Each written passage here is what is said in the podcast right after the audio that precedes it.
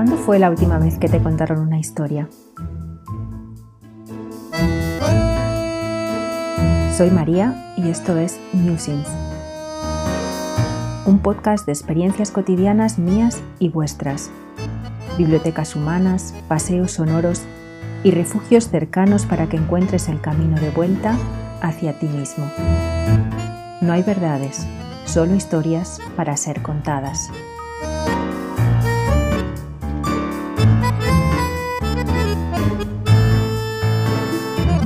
Vaya por delante que odio el cotilleo. Crecí en un sitio pequeño y ya de pequeña odiaba el ¿Y tú de quién eres, guapa? De nadie, señora. Esto era lo que pensaba. Y esto lo que decía. Soy la nieta de Flores, el carpintero. Recuerdo perfectamente las dos voces, la de dentro y la de fuera. Usaba a mi abuelo para acabar rápido, para evitar más preguntas y salir corriendo. Me gustaba tan poco como a él ser encasillada, y por alguna razón a la gente no le daba por preguntar más. No sé si gracias a Dios o gracias a mi abuelo. A Flores le gustaba contarme historias. No era muy niñero y vivía tan a gusto en su mundo que cuando salía de él yo era toda oídos. Sus historias eran cortas, realistas y venían a cuento. No eran historias para aligerar la memoria, si acaso para ordenarse o para dejarme alguna perla importante así como quien no quiere la cosa. A Flores no le gustaba dar sermones. ¿Quieres saber lo que opino? No, y ahí terminaba la cosa. Pero si le respondía, claro que quiero, para eso te he preguntado, entonces lo soltaba dejando muy claro que era su opinión y nada más. Ahora tú haces lo que creas conveniente. Para mí era un espacio de libertad. Según te lo cuento, me doy cuenta de hasta qué punto esto está presente en mí también. Todas sus historias las tengo ligadas a una sensación. Recuerdo el olor a la humedad de la pila donde se lavaba las manos, las moscas en el patio, el picor de la alfalfa, el aire en la cara, sentada detrás de él en la moto, su manera de sostenerse la cabeza mientras se preguntaba si él tenía derecho a contar sus memorias, porque al contarlas también contaba la historia de otra gente. Y es quizás por esa unión entre historia, sensación y emoción que sus palabras siguen hoy conmigo. Y aunque yo no soy flores, sus historias tienen mucho que ver conmigo y me sirven. Finalmente, él escribió sus memorias, que empiezan así. Soy Florentino de Marcos Encinas, el mayor de ocho hermanos. Y durante unos cientos de páginas, un hombre que apenas fue al colegio dejó escrita su historia, que es la historia de un hombre hecho a sí mismo, pese a todo, pese a la pobreza, a la guerra, a la dureza, o quizás gracias a todo ello. Para mí la suya es la historia de alguien que supo conocerse y ser quien era, aceptando sus límites y su libertad. Lo que no te guste y aún así lo tengas que hacer, hazlo con gusto, para que al menos sea tu elección. No hace falta que te diga que a este hombre le quiero con locura y que estoy orgullosa de ser su nieta y que me habría encantado poder preguntarle hoy día qué se decía él por dentro. Pero ya no soy una niña y él tendría ahora 115 años. La verdad es que en estos momentos en los que estoy cerrando y abriendo capítulos importantes de mi vida y me siento bastante vulnerable, sus historias me envuelven y me acompañan porque mi gran lección de ahora tiene mucho que ver con la suya de entonces. El coraje de ser yo misma. Estos últimos meses he pasado mucho tiempo sola, preguntándome casi todo. ¿Quién soy? ¿Qué hago? ¿Para qué lo hago? ¿Desde dónde lo hago? ¿Qué quiero hacer? ¿Cómo puedo ser útil? ¿Qué puedo sostener sin volverme loca? ¿Qué tipo de trabajo? ¿Qué relaciones? Probablemente a Flores la vida no le dio para preguntarse tanto, o sí. Quién sabe lo que pensaba en su taller o en sus trajines por el campo.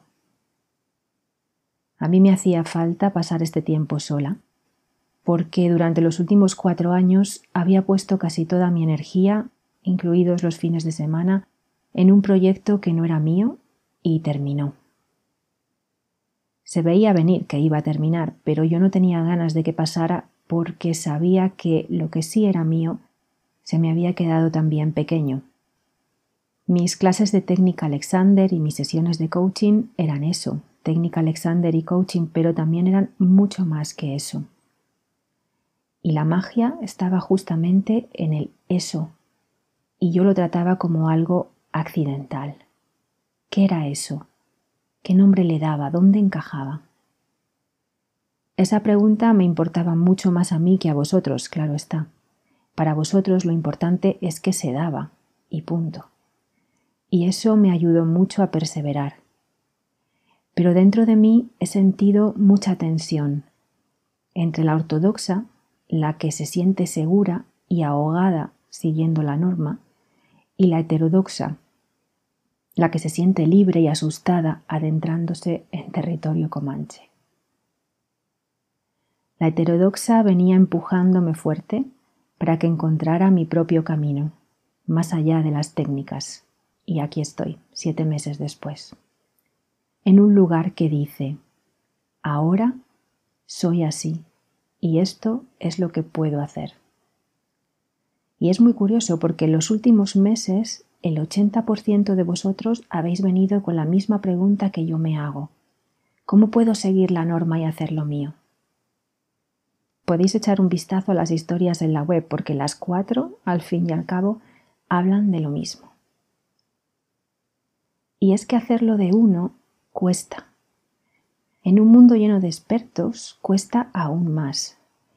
Encontrar un criterio propio dentro de nosotros, con tanto ruido alrededor, cuesta un huevo. Tienes que estar muy bien plantada y expresarlo ya ni te cuento. Y hacerlo con humildad y sin montar el show ya es el no va más. Y reconocer que da miedo y compartirlo con otros sin pretender que todo es una fachada sonriente en Instagram o Facebook. ¡Guau! Mira, por favor, qué gusto poder llegar a decir soy María de Marcos, soy una buscadora nata, soy valiente y tengo miedo. ¿Quieres saber lo que hago yo en cualquier circunstancia aunque no me paguen por ello? Hago algo que me resulte interesante y sea nuevo. Algo que me rete dentro de unos límites de seguridad y control. ¿Cómo elijo? Por intuición. Mi cuerpo se expande y allá voy. Viajo. Viajo siempre por dentro y cuando puedo por fuera. Y ayudo a otros. Les ayudo en lo que se me da bien. Aclarar, dar ideas, poner en marcha, movilizar. Y otra cosa que siempre estoy haciendo es buscar mi ritmo. Sobre todo, buscar. ¿Quieres saber cómo quiero vivir cada día? Ligera y en paz. La paz me cuesta. Me gusta quedarme en los sitios mientras me siento libre. Y para quedarme necesito tres cosas. Sentirme reconocida, sentirme querida y sentir el compromiso de ambos. Ahora mismo, en este momento de mi vida, me tatuaría el enchufarme a la alegría. Quiero encontrar muchos momentos para estar en el amor. ¿Y hoy? ¿Qué es lo que estoy haciendo hoy, esta mañana? Lo que me pide el cuerpo, la verdad es que con este día tan bonito es irme a dar un paseo al sol y escuchar el agua. Y lo haré si tengo tiempo, pero luego, porque ahora, mientras escribo, toca dar un paso al frente y estar ahí, para mí y para ti. Hacer mi lista, enfocarme, cumplirla, porque tiene un propósito y el propósito me importa. Y es construir una estructura sólida y ligera que vaya conmigo, salir al mundo y ser de ayuda. Esa sencillez de flores. Yo soy Florentino de Marcos Encinas y doy un paso al frente por mí y por mi manera de entender la vida.